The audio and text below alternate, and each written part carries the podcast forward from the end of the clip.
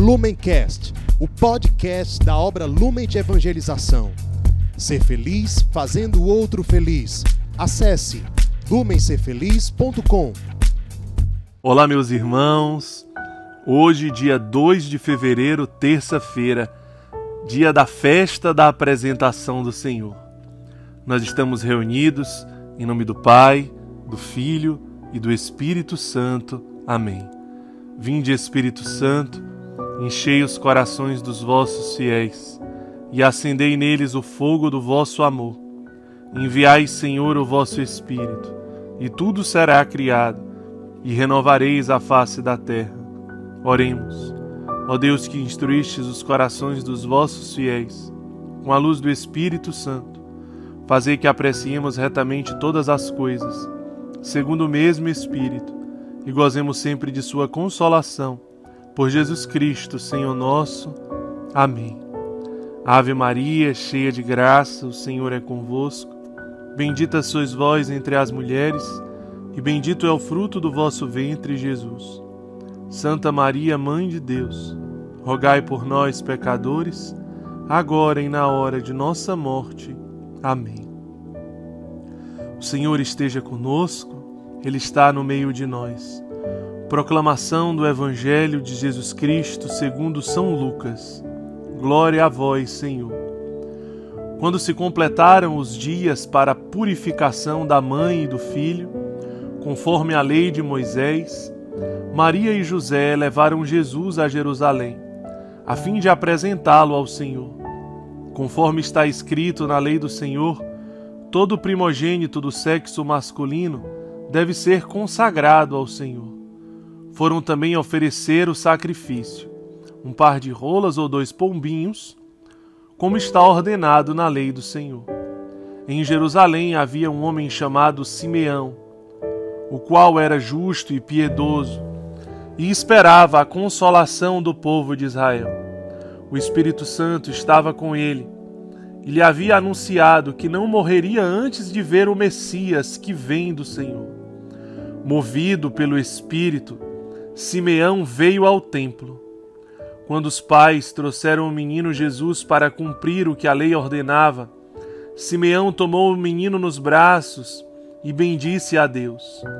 Agora, Senhor, conforme a tua promessa, podes deixar teu servo partir em paz, porque meus olhos viram a tua salvação, que preparastes diante de todos os povos, luz para iluminar as nações e glória do teu povo Israel.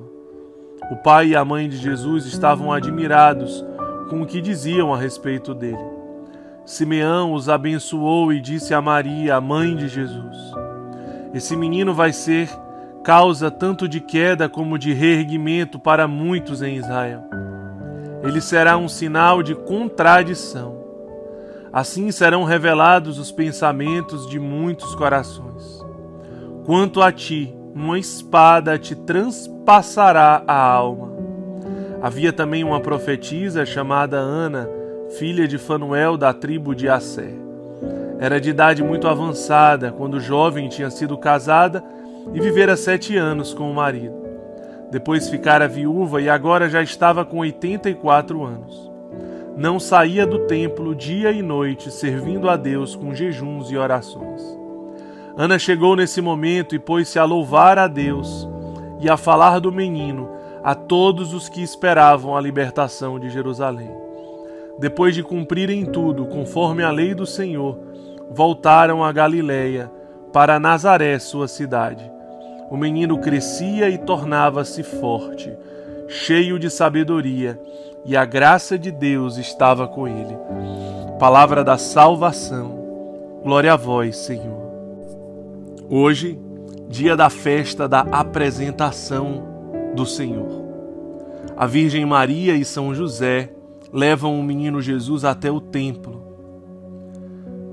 Primeira coisa que o Evangelho deseja nos encontrar no dia de hoje é a necessidade de reconhecermos Jesus.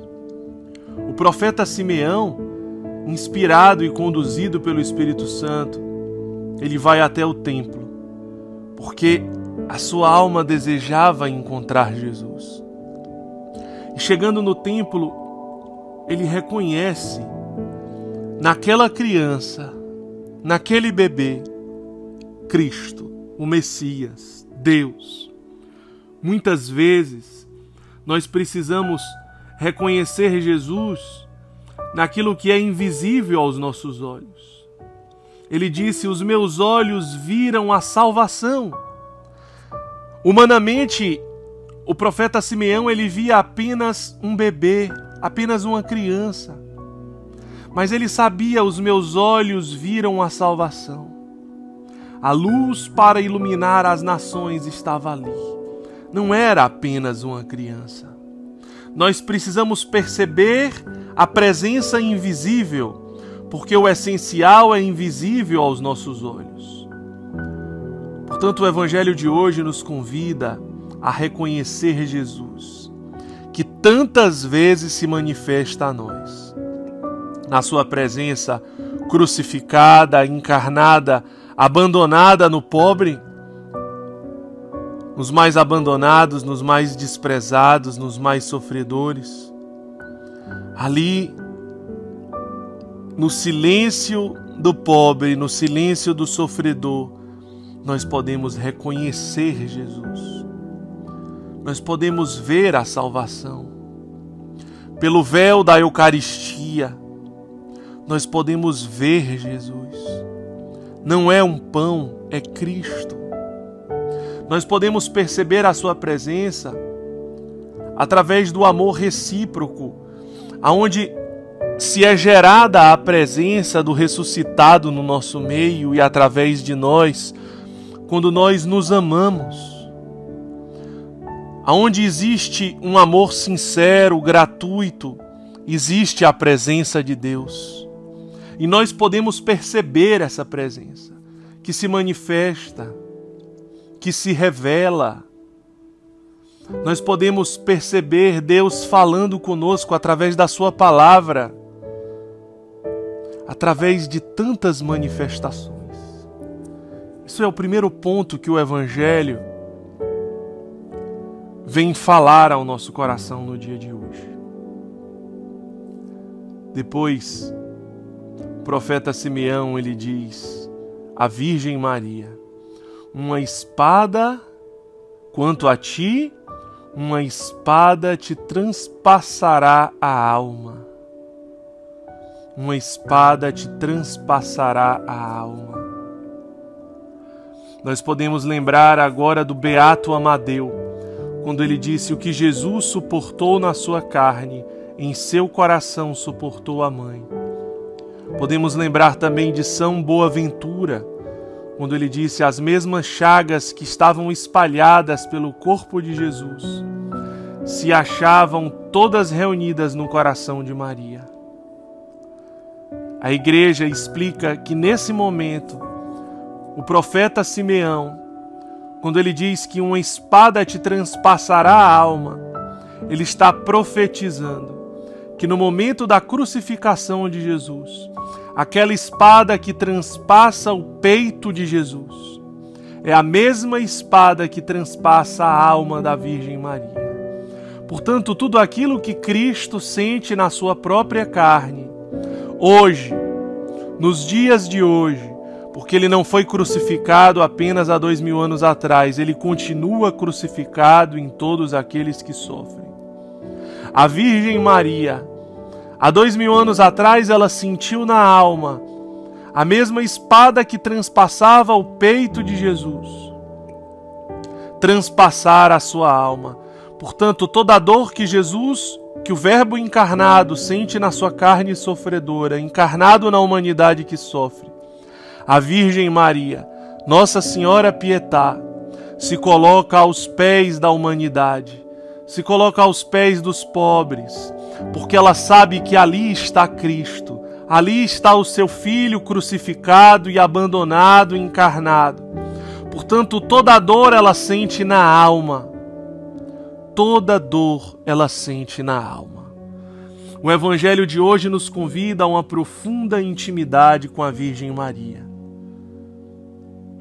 Se nós somos chamados a mergulhar num mistério da vida de Cristo e a anunciar um mistério da vida de Cristo, o tornando amado e conhecido diante da humanidade, diante dos filhos de Deus.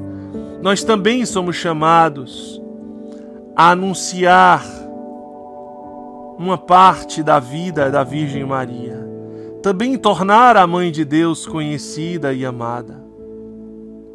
E é justamente esse o mistério. Tudo aquilo que o Verbo encarnado sente na sua carne, a mãe sente na sua alma. Um amor profundo, um amor de mãe, que também não se conforma em apenas se sensibilizar com o sofrimento da humanidade. Uma mãe que não abandonou o seu filho e não continua a abandonar, mas com toda a sua fidelidade e amor materno ao seu filho Jesus crucificado, encarnado e abandonado naqueles que sofrem. Também é fiel aos seus filhos amados aqui na terra. Portanto, diante de cada pobre, de cada sofredor, você pode perceber a presença da mãe aos seus pés, sentindo na sua alma toda a dor daquele irmão toda a dor do Cristo. Hoje, dia 2 de fevereiro, também é dia dedicado à vida consagrada. Nós podemos lembrar de São Tomás de Aquino, quando ele disse: Pode-se entender a identidade de uma pessoa consagrada a partir da totalidade da sua oferta. A identidade de uma pessoa consagrada se compara a um verdadeiro holocausto. Que grande graça nós tivemos nesse período que nós passamos de clarificação do carisma, onde nós podemos entender através da teologia dos carismas que um carisma ele precisa ser específico. Se é um carisma autêntico e original da igreja, se não é um grupo ou uma obra de evangelização, mas um, um carisma, uma vocação. Ele traz na sua originalidade, na sua natureza, a necessidade de uma especificidade. Uma especificidade de uma parte do Evangelho. Portanto, essa radicalidade da vida consagrada, quando ele diz pode-se entender a identidade de uma pessoa consagrada a partir da totalidade da sua fé. A identidade de uma pessoa consagrada se compara a um verdadeiro holocausto. Assim como um evangelho, ele não pode ser moldado aos nossos prazeres, aquilo que nós queremos que ele seja, as nossas comodidades, ao nosso bem-estar e à nossa tranquilidade. Também a vida consagrada em um carisma não pode se moldar às nossas necessidades, aos nossos prazeres, à nossa tranquilidade, ao nosso bem-estar. A vida consagrada em qualquer que seja o carisma, em qualquer que seja a vocação, ela se define a partir da totalidade de sua oferta. Ou seja, não é ofertar uma parte da sua vida, mas é se ofertar por completo. Um verdadeiro holocausto. Como nós somos felizes pela vida dos membros da nossa comunidade que são chamados a esta vida consagrada que não fogem dessa vida consagrada, mas que abraçam com amor, entendendo como caminho de salvação. Todos os nossos queridos filhos da luz, os nossos discípulos vocacionais, os nossos postulantes e os nossos vocacionados. Vamos, no dia de hoje, colocar a vida de cada um desses irmãos e de todos os consagrados da igreja nas nossas orações. Que Deus nos abençoe, em nome do Pai, do Filho e do Espírito Santo. Amém. Lumencast, o podcast da obra Lumen de Evangelização. Ser feliz fazendo o outro feliz. Acesse lumencerfeliz.com.